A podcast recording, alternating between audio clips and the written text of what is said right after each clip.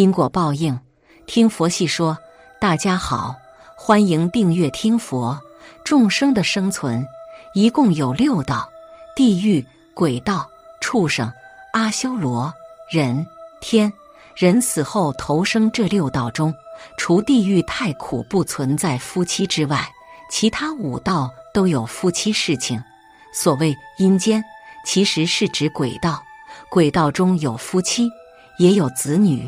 据说，阴间和阳间一样有自己的秩序，有着和阳间一样的管理制度，有着自己的节假日。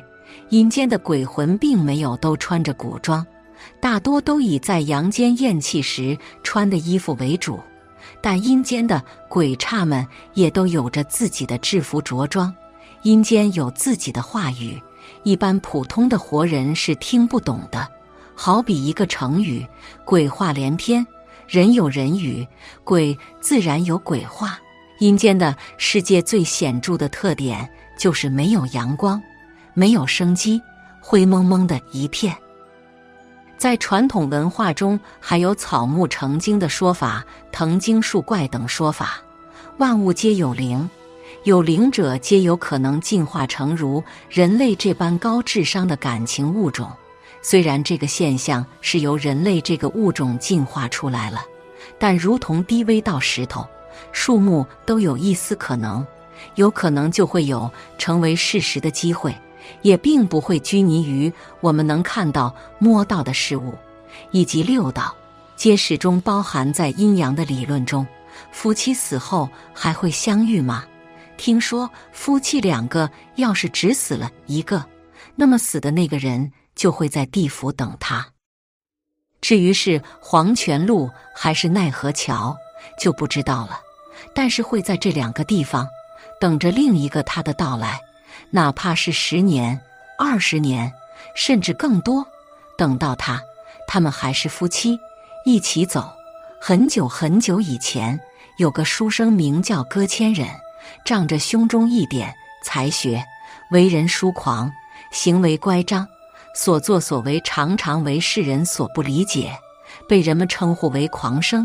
这一年，为了图个清静，好好读书，搁千忍独自一人背着行李来到山顶野寺里读书。寺庙早就荒废，破败不堪，院墙多处倒塌，院墙外到处是坟墓。阴气逼人，不过搁千忍与坟墓作伴，一点也不害怕，不然就不配狂生这个称号。有一天晚上，歌千忍忽然听见院墙外面传来琵琶声，曲调幽怨，隐含着极大的悲痛。歌千忍暗想：这里荒郊野外，没有人烟，是谁深更半夜在此凭吊哀思？他站起来。走出屋门，趴在院墙往外张望，外面黑漆漆一片，除了几处坟冢外，什么也没有。这以后，搁千忍隔三差五的听见琵琶声在夜空里回荡，每次出门张望，却只闻其声不见其人。有一天，搁千忍实在忍不住了，大声喝问：“你到底是鬼还是狐？不如出来相见。”晚生搁千忍这厢有礼了。说罢，对着院墙外双手抱拳行礼。不一会，响起了一个声音，说道：“果然是个狂生，胆子真大。”话音刚落，一名女子现身于一座坟墓旁。幽暗的月色下，女子飘飘如仙，对搁千忍说道：“我是一个鬼魂，狂生害怕吗？”搁千忍哈哈大笑着说：“只听说世上有鬼，却从来没有见过。想不到世上真的存在鬼魂。晚生有个不情之请，既然现身相见，不如进屋一叙，大家交个朋友如何？”女子笑着说：“油嘴滑舌，你既然愿意与鬼交朋友，我又如何拒绝你的美意呢？不过……”你阳气太重，不能离我太近。说罢，飘然进屋。搁千忍灯下观看，女子长得花容月貌，美艳不可方物。只不过瘦瘦弱弱的，大有弱不禁风之态。两人坐下来谈论诗词歌赋，渐渐熟悉起来。天亮后，女子匆匆告别，约定晚上再来相见。到了第二天晚上，女子果然如约而至。歌千忍问起女子身世，女子未语，泪已先流。原来女子姓查，闺名良人。小时候体弱多病，长到十六岁时一病不起，被父亲埋葬于此。算来，他死去已经一个甲子了。葛千忍听了良人的身世，不免唏嘘一番。葛千忍每晚和良人座谈到天亮，虽然心生爱慕之意，却止于礼节，从来没有僭越的言行。良人看在眼里，喜在心里。转眼半年过去，眼看过几天就是中秋节了。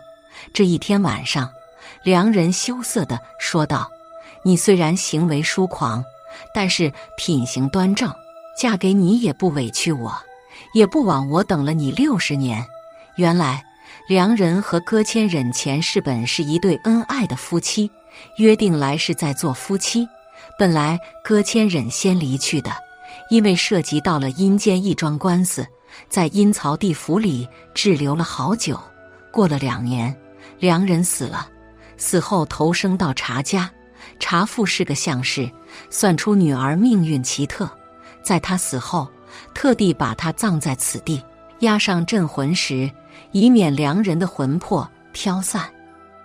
他知道六十年后女儿会复活，与人结婚生子。良人也知道，他之所以十六岁就死亡，是为了等待搁千忍，因为搁千忍比他晚投生了五十多年。良人看见搁千忍寄居在野寺里，知道和搁千忍相会的日子快要到来了，故此出来相见，考察他的人品，看看搁千忍重新投胎为人后品德有没有改变。如今他非常满意。告诉了葛千忍实情，让他八月十五中秋接子时挖开他的坟墓。转眼到了中秋之夜，葛千忍带着人挖开了良人的坟墓，只见他尸身完好，栩栩如生。葛千忍依照良人所言，赶紧把良人的尸身抬回家里，身旁放着那块镇魂石，让良人的魂魄跟着回家。到了家里。葛千忍赶紧请来和尚做法事，念了九九八十一天经。家里见葛千忍抬了一个死人回家，关起门来念经。虽然心中不快，但是知道他行事从来不同凡响，也不敢询问。每天晚上，葛千忍都会坐在床边，手握镇魂石，不住地呼唤良人的名字。八十一天后，和尚撤去。到了晚上，葛千人手握镇魂石，呼唤良人的名字时，良人忽然睁开眼睛，醒了过来。葛千人喜极而泣，抓住良人的手，再也不肯松开。随后，葛千人买来一些贵重补药，慢慢的给良人调养。半年后，良人可以下地走动；一年后，良人与常人无异。葛千人选择了一个吉日，两人完了婚。一年后，良人生了一个男孩。葛千人仔细检查了一下，男孩的身体没有异样。闲暇时，良人总是讲起前世他们曾经是夫妻的事情，但葛千忍却不记得。不过他很感动，良人在地下等了他六十年，这份情谊真是惊天地泣鬼神。夫妻二人感情很好，一直活到了八十岁，同一天去世。弥留之际，两人拉住手，相约来世再做夫妻。人生短短数十载，其中大部分时间是和伴侣相伴。少年夫妻老来伴，携手相依画夕阳，是每个人都憧憬的爱情。可是人生中所有的一切，在死亡。面前都不堪一击。殡葬礼仪中，为了让逝去的夫妇再续前缘，也有很多讲究。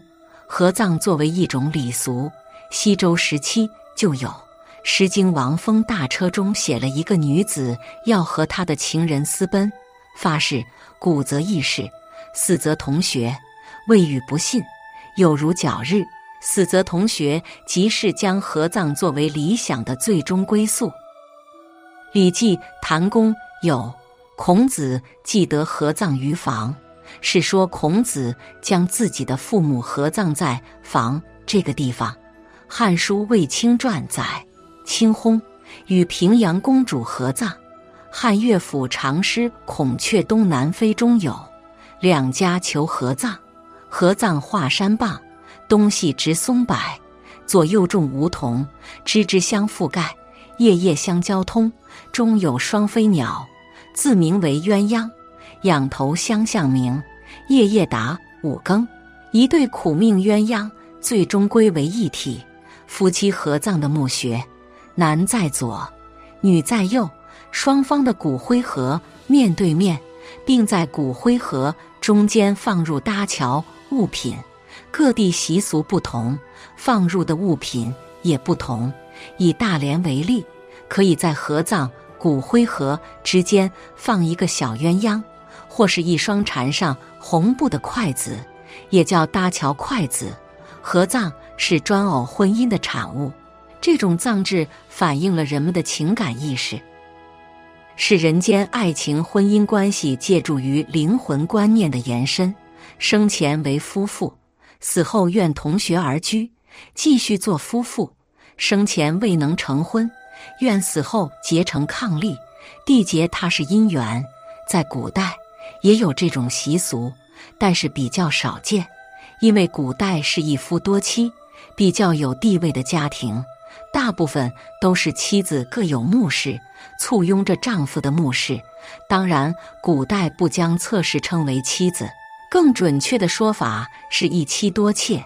当男人面对很多伴侣时，就很难选择下一世和谁再续家园了。不过也有例外。宋代出土的一个墓穴，在两个墓室之间有一个小窗。古时有夫妻合葬墓的两个墓室之间会留有一扇小窗，俗称过仙桥，表达了古人希望来世再续姻缘的美好期待。过仙桥在合葬墓中并不多见，可见很多夫妇并不想再续前缘，来世的爱情能否还会延续，我们并不可知。只要人生在世，能倾心对待另一半，便是完美无憾的爱情吧。本期节目到这里就结束了，想看更多精彩内容，记得订阅点赞，我们下期不见不散。